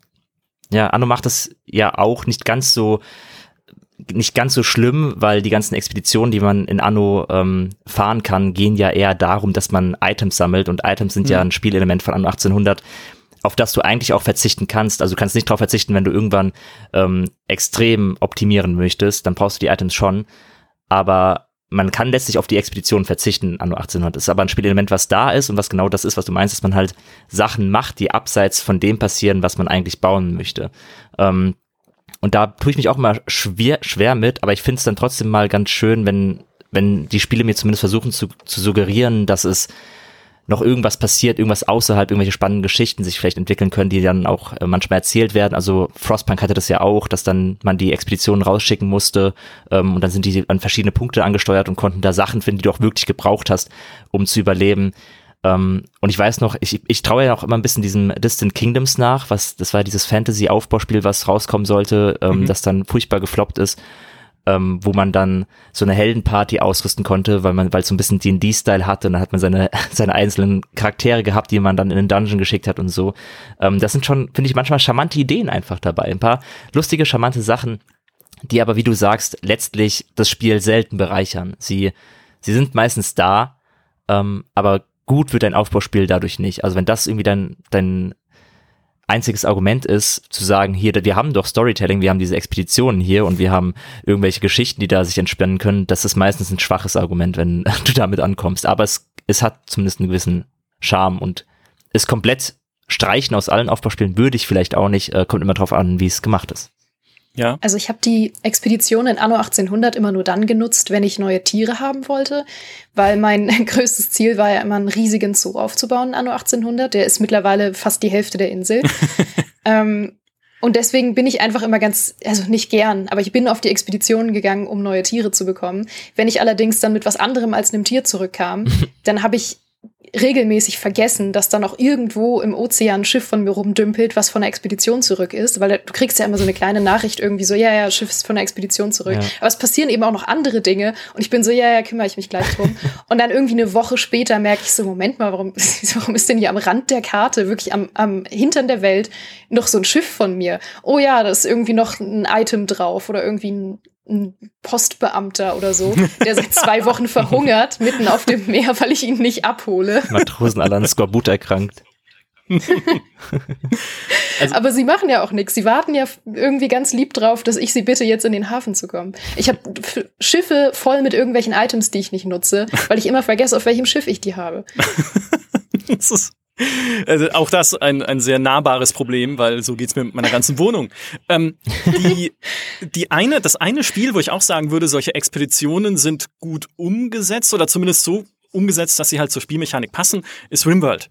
Weil in Rimworld mhm. ist es ja auch hin und wieder so, dass dir irgendwie gesagt wird, hier auf der Karte ist äh, irgendwie was Besonderes oder da ist eine, andere Siedlung, ein Notruf, ein äh, irgendwie komisches Sensorsignal und dann kannst du da hingehen, mit deinen Leuten, die du ja auch selbst ausgerüstet hast. In Rimworld sind ja die einzelnen Personen deiner Kolonie halt wahnsinnig wichtig, bis hin dazu, dass ihre Verletzungen einfach getrackt werden. Wenn einem von einem Eichhörnchen das rechte Auge ausgekratzt wurde, dann hat er halt für immer kein rechtes Auge, bis du ihm vielleicht ein bionisches Auge reinschraubst. Also einfach super, wie dir die einzelnen Leute ans Herz wachsen und wenn du so eine Expedition mit ihnen machst, kommst du dann halt auch wieder auf eine kleine Karte, wo dann das Ziel ist. Und dann mhm. ist es halt irgendwie ein Redneck-Schuppen mit drei Schrotflinten-Dudes, die dann äh, da einen Schatz bewachen. Und dann kannst du halt überlegen, okay, nehme ich jetzt hier meine mir ans Herz gewachsenen Kolonisten und bekämpfe diese Schrotflinten-Dudes auf die Gefahr hin, dass halt vielleicht jemand stirbt, aber wer weiß, was sie in ihrer Hütte haben und vielleicht will ich es ja haben. Und dann sind es nochmal so kleine Mini-Abenteuer, die du auf deiner Hauptkarte, wo du halt deine Basis baust oder dein, deine Heimat sozusagen für deine Kolonie, die du da nicht hast. Also da finde ich es dann auch so, okay, mache ich halt mal, weil es nochmal andere Stakes dann auch hat, wenn so Leute sterben können, die mir tatsächlich was bedeuten. Ja. Ja, ist auf jeden Fall ein wichtiger Aspekt, finde ich, bei Aufbaustrategie, den wir auch mal im Blick halten müssen, wie das Storytelling funktioniert. Also wie gesagt, wir haben ja diese Rimworld-Sachen, was äh, sehr stark über Storytelling funktioniert. Ähm, aber wir haben halt auch eben auch Spiele wie Anno, wo dann die Hauptstory, also die klassische Story-Kampagne, ja eher enttäuschend war, wo man nicht so wirklich befriedigend zurückgelassen wurde. Ähm, was Anno 1800 jetzt aber auch macht, was ja jetzt relativ neu ist mit Season 4, ist, dass sie wieder ihre Szenarien haben, die dann ähm, kleinere hm. Geschichten erzählen ähm, in, in einem gewissen Rahmen, die man, die da abgesteckt werden.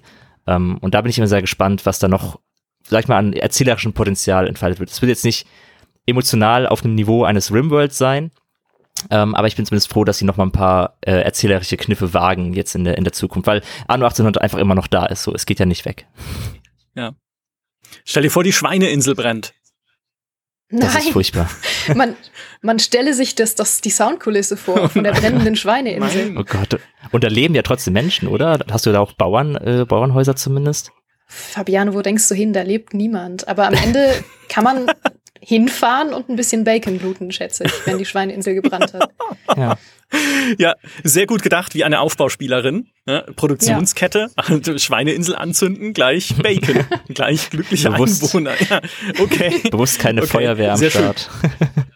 Ja. Nee, nee, ich liebe das Risiko. Ich hätte noch eingeworfen, dass Story-Kampagnen in Aufbauspielen für mich das Schlimmste sind, was man machen kann weil sie ja, wenn sie in Missionen unterteilt sind, dich immer wieder dazu zwingen, deine, deine, Auf, also dein, deine Stadt neu aufzubauen. Meistens. Mhm. Ja, also es gab, glaube ich, schon ja. Kampagnen, wo du die Stadt behalten hast und dann kamen irgendwie neue Aufgaben dazu und so. Aber wenn ich, ich da habe ich überhaupt keinen Bock mehr. Das war ja auch früher in Impressions-Spielen so, also in Caesar und mhm. Zeus und mhm. sowas, dass du halt dann immer wieder auf jede Karte, auf die du gekommen bist, klar sind die Karten dann ein bisschen unterschiedlich und so und du hast neue Sachen freigeschaltet.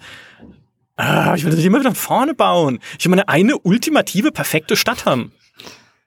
Mir geht's da sonst auch so, aber gerade bei den Impressions Games, ehrlich gesagt, fand ich es nicht so tragisch. Also da fand ich es immer recht motivierend, äh, finde ich es auch immer noch, ähm, dass man einfach eine absehbare Zeit hat, in der man diese Stadt optimiert und dann mit mehr Möglichkeiten, mit einem neuen Monument, mit irgendwie einer geilen Pyramide oder so nochmal neu anfangen kann. Weil du hast dadurch weniger dieses Problem, was mich in Anno 1800 extrem plagt, nämlich dass ich es hasse, ständig umbauen zu müssen. Mhm. Also wenn ich mir einmal ein Konzept gebaut habe und dann wirklich Sachen dazukommen, die dieses Konzept komplett über den Haufen werfen. Also zum Beispiel irgendwie die, die, der Öltransport oder ähm, wenn dann mit dem, mit dem einen DLC noch irgendwie Traktoren und Silos und so weiter dazukommen, wo ich mir wirklich denke, okay, ich muss komplett umdenken, dann ist es für mich manchmal auch zu viel Stress und dann würde ich fast lieber neu anfangen.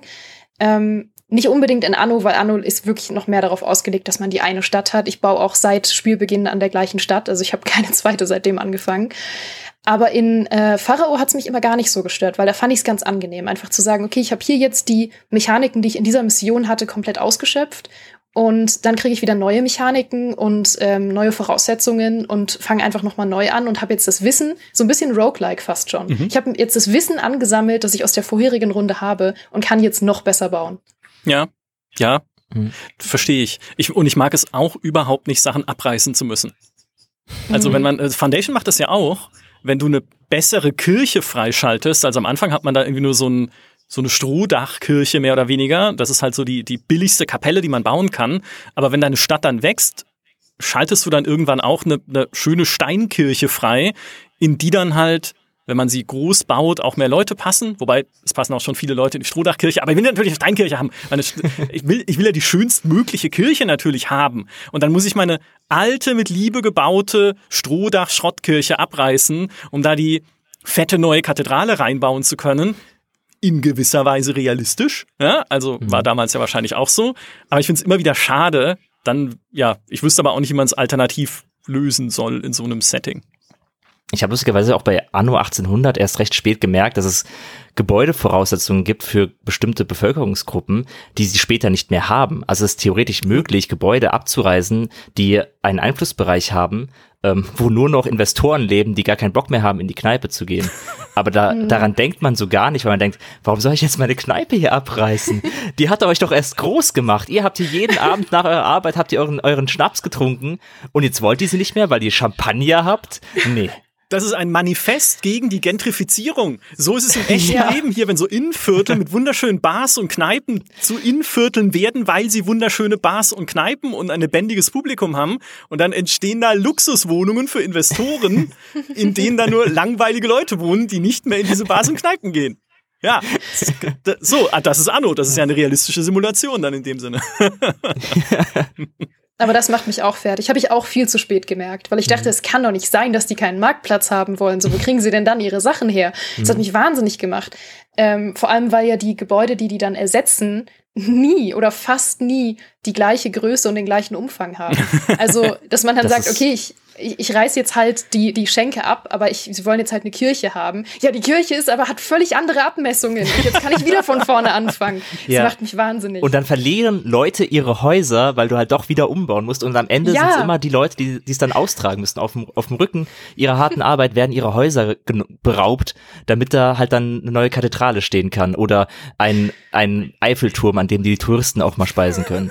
Ja, und dazu ein Fun Fact aus Pharao. Ähm, da gab es ja dieses Feature, ist nicht wirklich ein Feature, aber dieses Gimmick, dass wenn du Wohnhäuser abgerissen hast, du tatsächlich gesehen hast, wie die Familie ja. ausgezogen ist. Und das fand ich so traurig. Es hat mir jedes Mal das Herz gebrochen, weil du hast dann immer so gesehen, wie sie in ihrem Haus quasi sitzen und irgendwie gerade Abendessen. Und in dem Moment, wo du das Haus gelöscht hast, standen sie noch oder saßen noch so kurz bedröppelt an ihrem Tisch oh. so und waren so, Nanu, wir haben doch gerade noch Suppe gegessen. und dann sind sie so aufgestanden, haben so ein kleines Säckchen über dem Rücken gehabt und sind so ganz traurig aus der Stadt raus. Und das hat mir das Herz gebrochen. Aber das fehlt mir. Ich hätte das gern wieder. Ja. Hat mir Emotionen ja. gegeben. Das gab's bei Stronghold auch. Dann hast du dann irgendwie ähm, nicht Häuser, aber Arbeitsstätten abgerissen und dann sind die Leute halt einfach, haben ihren Job verloren, sind dann so ganz traurig zum Lagerfeuer vor den Bergfried gelaufen und haben sich da hingesetzt und einfach sich der Arbeitslosigkeit hingegeben. Das war immer ein sehr traumatischer Moment, ja.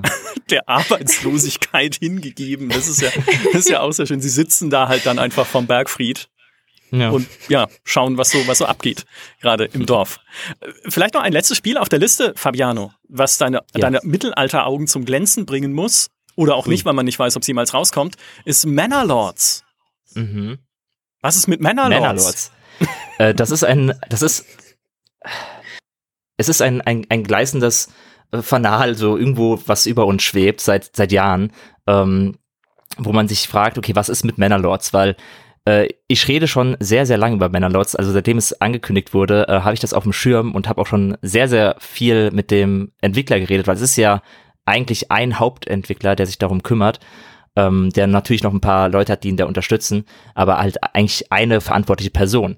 Und dieses Spiel sieht halt so ähm, es hat halt, es hat halt einen sehr hohen Anspruch an sich selbst, weil es soll, es soll einerseits äh, Aufbaustrategie sein, dass du eben auf sehr großen Bereichen kleinere Dörfer in einem großen Gebiet baust, die sich dann gegenseitig unterstützen, weil die Dörfer zum Beispiel auch unterschiedliche Waren produzieren. Es ist gar nicht, dass du eine riesige Stadt baust, sondern du baust halt ähm, verschiedene Sektoren baust du aus und die beliefern sich dann zum Beispiel.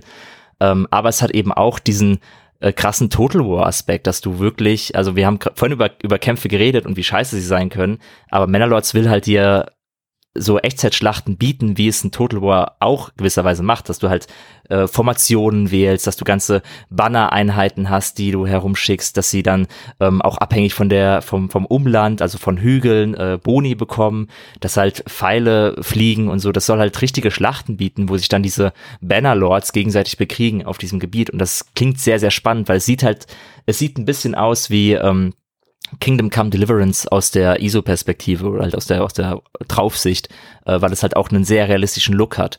Ähm, und sogar der Look hat sich letzt, letztens sogar noch mal ein bisschen verändert, weil ursprünglich sollte es ein etwas ein Fake-Mittelalter sein, was sich zusammensetzt aus mehreren verschiedenen mittelalterlichen Epochen. Er, er hat sich jetzt aber festgelegt, glaube ich, auf, auf Deutschland im frühen 14. Jahrhundert oder so, ne, 15. Jahrhundert sogar. Ähm, also es sieht, es sieht sehr realistisch aus. Es sieht, ein, es hat einen sehr schönen äh, Unreal Engine Look und macht einiges her rein optisch ähm, und soll halt eben genau ein bisschen auch das werden, was vielleicht Stronghold mal war. So eine Mittelalter-Erfahrung, ähm, eine Mittelalter-Aufbau-Erfahrung. Jetzt, ich glaube, Burgen soll es auch geben. Das ist alles auch noch nicht 100% klar, ob dann, ob dann Burgen zu Release da sein werden. Ich glaube, ursprünglich hat er gesagt, er möchte gern Burgen haben und Belagerungen. Ähm, aber zum Release oder Early Access Release auf jeden Fall noch nicht, weil das Ding ist auch noch weit davon weg, ähm, komplett zu erscheinen, weil wenn es dann mal kommt, ist es erstmal ein Early Access Release. Ähm, und das ist halt genau dieser Mittelaltertraum, den viele momentan haben. Das ist eben, es sieht gritty aus, es sieht realistisch aus, es hat Aufbaustrategie, es hat verschiedene äh, Handelswaren, die man da einsetzen kann, es hat Kämpfe, Kämpfe wie in, in, in Total War, ähm, es hat vielleicht Belagerung und das macht es sehr, sehr spannend. Es ist halt ein ein realistisches ähm, Aufbauspiel, also weit weg von Two Point Campus, sondern es zeigt ein, ein sehr nachvollziehbares, realistisches Mittelalter ähm, und sieht sehr vielversprechend aus. Einziger Nachteil, ähm, ich konnte bis jetzt weder eine Präsentation von dem Spiel sehen, äh, ich habe es auch noch nicht selbst gespielt und es ist ein Entwickler. Und das ist halt immer noch dieses Damoklesschwert, was darüber schwebt, weil noch ist es, wäre es halt utopisch zu sagen, dass es ähm, auf einem Niveau ist von einem Aufbauspiel, was von einem großen Studio gemacht wird. Auch wenn es so aussieht. Es sieht halt cool aus. Es sieht kompetent aus. Es sieht, es, man macht große Versprechungen. Ähm, und ich hoffe sehr, dass es irgendwann die Möglichkeit gibt, da, da reinzuspielen und dass es dann zumindest schafft, das zu sein, was es sein möchte ähm, und sich nicht komplett überhebt. Äh, aber ja, das ist noch ein großes Fragezeichen, ob das so gut wird, wie es klingt. Aber es klingt nach sehr, sehr viel Spaß und sehr viel Mittelalter. Und ähm, das ist, das, davon kann es ja nie genug geben, wie ich hier schon rausgearbeitet habe. und es wird äh, jetzt auch finanziell unterstützt, wenn ich es richtig verstehe, von Epic, die ja da ein bisschen natürlich mhm. hinterher sind, auch Spiele zu kriegen für ihren Epic Store. Ja, irgendwie. Ja, ja. Ich bin mir, also sie haben auf jeden Fall, es gibt auf jeden Fall jetzt einen, ähm, einen Publisher. Vorher war es ja nur er selbst, der mit mir Kontakt hatte. Also er hat sich da im Prinzip selbst vertreten. Ähm, ich dachte ursprünglich, das wäre so ein Playway-Ding, aber es ist äh, da überhaupt nicht involviert, sondern er war da relativ selbstständig und jetzt ähm, gibt es aber gibt es einen Publisher, wo ich selber nicht mehr weiß, wer es war. Ich weiß noch nicht, wie Epic da jetzt genau involviert ist. Ähm, aber er hat auf jeden Fall Fortschritte gemacht und es ist mittlerweile auch kein Geheimtipp mehr. Also es ist ein Spiel, was, glaube ich, öfters mal genannt wird und auf jeden Fall die Leute auf dem Radar haben. Ähm, und ja, es kann sein, dass da die finanzielle Unterstützung jetzt da ist, dass er da noch ein bisschen was draus machen kann. Also selbst, ich, äh, ich fände es zumindest nachvollziehbar, wenn Epic sagen würde, das wäre halt ein Spiel, das wir uns gerne heranziehen wollen, aus genau den Gründen, die du gerade gesagt hast. Es hat halt mhm. schon Aufmerksamkeit erregt, ja, also die Leute wissen schon, da kommt was und es sieht spannend aus. Und Epic hat gerade was so den Epic Store angeht, scheinbar auch noch ein bisschen einen Pferdefuß, was Strategie angeht, immer noch, obwohl ja auch die Total War Store erschienen sind und sowas. Das hat man gesehen bei Anno 1800. Das waren nämlich Zahlen, die ich vorhin, das wusste ich gar nicht, aber ich habe vorhin ein bisschen rumge rumgegoogelt, wie man es halt so macht von dem Podcast, um zu schauen, wie sich Anno 1800 verkauft hat. Und ja, es hat inzwischen über zwei Millionen Spielerinnen und Spieler, hat Ubisoft vermeldet mhm. im Dezember 2021. Aber gleichzeitig kam halt im März schon letztes Jahr Dokumente ans Tageslicht in diesem Rechtsstreit zwischen Apple und Epic, in denen mhm. stand, dass sich Anno in den wahrscheinlich ersten neun Monaten nach Release im Epic Store wo es ja exklusiv erschienen ist, nachdem man es auf Steam nur vorbestellen konnte, dass sich es in mhm. diesen neun Monaten im Epic Store 31.000 Mal verkauft hat und davon waren noch 2000 Exemplare Rückgaben. Also die wurden dann halt noch zurückgegeben. und das ist ja ein Desaster. Also, ne, ich weiß nicht genau, der Rest ob es dann der Rest dieser zwei Millionen Leute seitdem gekauft hat, auch auf Epic, wahrscheinlich schon natürlich. Es wird noch ein bisschen was ich meine, dazu es ist ja auch auf sein. Uplay, das ist ja schon so. Es ist ja nicht genau. nur bei Epic, ja. es ist auch bei Uplay. Genau, bei Ubisoft Connect oder wie es auch, hm. Uplay hieß es auch früher, jetzt heißt es Ubisoft Connect. Ja, stimmt. Äh, morgen heißt es wieder äh, anders, dann heißt es die Online-Plattform oder so. Ähm, Ubisoft Connect, ja. Genau, und äh, dann werden es viele Leute wahrscheinlich auch direkt dann dort gekauft haben, aber zumindest bei Epic am Anfang lief es nicht so gut und ich glaube, das mhm. kann für Epic auch so eine Motivation sein, nochmal zu sagen, wir wollen aber auch diese Aufbauleute mehr bei uns auf der Plattform und in unserem Store haben. Und was mhm. gäbe es denn da noch für vielversprechende Projekte? Also ja. insofern, Männerlords, ja. ne? Wir bleiben dran. Also ich habe auch nochmal nachgeguckt. Äh, es ist schon so, dass sie, also er sagt, er habe finanzielle Unterstützung von Epic Games erhalten und der Publisher ist Hooded Horse. Ach, Hooded Horse! Ja. ja, unsere Freunde von Hooded Horse, die kennen wir natürlich, ja, von ihren ganzen Sci-Fi-Strategiespielen, die sie schon machen, unter anderem Fallen Frontier, ne, dieses Weltraumstrategiespiel mit den, mhm. man muss Farthest Frontier, nein, das ist das Mittelalter-Aufbauspiel. Fallen Frontier ist ein Weltraum-Echtzeit-Strategiespiel mit Raumschiffen, die sich gegenseitig mhm. beschießen und äh, ganz coolen Ideen ansonsten noch drüber hinaus. Aber das ist natürlich kein Thema für hier, weil wir reden über die Aufbaustrategie. Soweit kommt's noch. Weltraum, das gehört da nicht hin. Obwohl ich mir gerne mal wieder auch so ein richtiges Sci-Fi-Aufbauspiel wünschen würde, so wie Surviving Mars, aber noch mehr in so einem Sci-Fi futuristischen Setting. Vielleicht ist ja. es dann dieser Baumodus in Starfield, was ich mir jetzt vorstelle. Keine Ahnung. ja, es gibt so ein paar, glaube ich, so Indie-Sci-Fi-Aspekte bei Aufbau. Ich glaube, ähm, Sphere ist so ein Ding, so ein, so ein Sci-Fi-Spiel, wo man so eine unter so einer Kuppel baut und so etwas. Da gibt's ein paar Ansätze, aber jetzt kein wirklich großes, äh, teuer produziertes Sci-Fi-Aufbauspiel. Ich will sowas. Aber Ixion kommt ja noch. Oh, stimmt. Ixion könnte in die Richtung gehen. Hm. Das, das ist ja tatsächlich reines Sci-Fi und auch jetzt nicht von einem kleinen Studio. Ähm, und es soll ja auch ein bisschen wie Frostpunk äh, Stories erzählen. Stimmt. Stimmt, das hatte ich hm. jetzt gar nicht mehr auf dem Zettel, aber ja, Ixion, genau. Und was cool wäre, wäre, wenn sowas wiederbelebt würde wie damals Startopia. Calypso hat es ja auch, war es Calypso? Ne, mit diesem Space Space Startopia ja. gemacht, was aber dann das jetzt. Gespielt, ja. Das war auch okay, ne? Aber hm. ich hätte es halt gerne mehr, also eigentlich hätte ich gerne in City Skylines in so einem Alien-Setting mit so unterschiedlichen Alien-Völkern, die dann halt auch unterschiedliche Ansprüche stellen an ihren Lebensraum, sodass man halt nicht nur Menschen hat, die da wohnen, sondern halt alle irgendwie zufriedenstellen muss und dann so unterschiedliche Viertel bauen. Das eine im Wasser, das andere hoch auf dem Berg, weil die nur dort atmen können. In das andere muss irgendwie Gift reingepumpt werden, weil sie im Gift leben wollen, aber da können dann die anderen nicht hin. Und dann gibt's noch die Alien-Polizei, die die einen, die sind dann sehr gewalttätig, dann irgendwie unter Kontrolle halten muss. Und das ist jetzt mein Pitch für mein Sci-Fi ja. City Skylines. Also Micha, du sprichst doch gerade schon wieder von Stellaris, gibst du ja, zu. Ja, es ist Stellaris, das Aufbauspiel. Ja. so endet jeder Podcast mit einem neuen Stellaris-Pitch. Ich verstehe nicht, Paradox muss hier nur mitschreiben, hat tausend Ideen, wie man Stellaris noch erweitern könnte. Stellaris Weltraumsimulation, Stellaris Aufbauspiel, Stellaris Ego-Shooter. Es steckt noch unendlich viel drin einfach in diesem Universum. Weiß nicht, warum das nicht gemacht wird. Anyway, ich danke euch beiden vielmals für diesen Talk über den Stand der Aufbauspiele. Letzte vielleicht noch Frage an euch.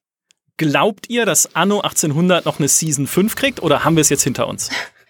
Micha, ich sage überhaupt nichts mehr, nachdem du mich jetzt hier so äh, in die Ecke gedrängt hast mit diesem Podcast äh, und ich ja weiß, dass du dir alles aufschreibst, was ich sage und ähm, nee, da sage ich jetzt überhaupt nichts mehr zu. Nein, ich glaube es ehrlich gesagt nicht. Also Season 4 war ähm, nochmal eine logische Erweiterung, dadurch, dass ja die neue Welt einfach nicht besonders im Fokus stand vom Hauptspiel und so ein bisschen stiefmütterlich behandelt wurde. Und da finde ich es durchaus logisch zu sagen, hey, dafür nehmen wir uns die Zeit noch, die Leute haben immer noch Bock auf Anno 1800.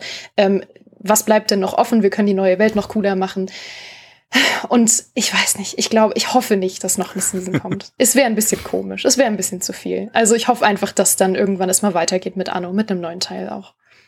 Ähm, also ich habe mich schon so oft daran verbrannt, dass ich gesagt habe, das wird jetzt der letzte DLC für Anno 1800. Ähm, das haben wir, glaube ich, seit Season 2 sagen wir das, dass das jetzt der letzte finale DLC ist.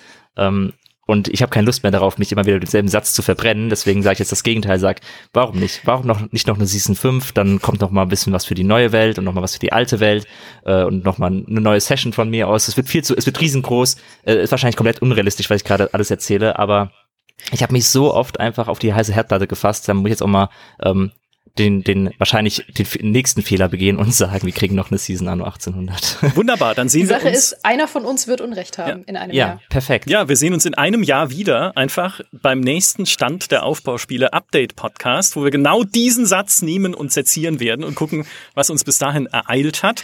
Zumindest Ja. die Siedler ist es nicht. Also ich glaube, Ja, und dann hat Siedler die Aufbaustrategie gerettet. Pass, wart mal ab, Micha, es wird noch entwickelt. wer weiß, ja, vielleicht bauen sie es jetzt doch nochmal wieder zurück zu dem, was Volker Wertig ursprünglich damit vorhatte.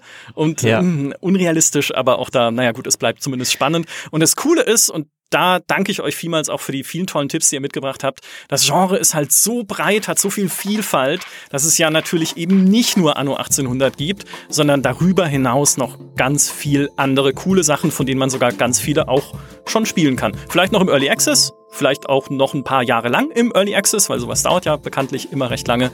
Aber das Aufbaugenre, da kann sich echt keiner beschweren, dass zu wenig passiert. Das ist die frohe Botschaft.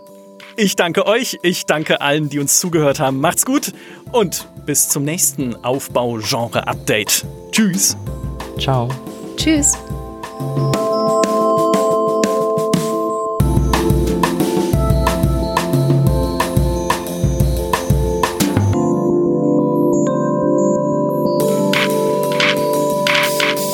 Das sage ich nochmal. Jetzt war ich gerade kurz selber raus, Entschuldigung. Alles, den ganzen Podcast, Ja. Hallo Geraldine. fangen wir noch mal äh, genau. das nehmen wir nochmal neu auf.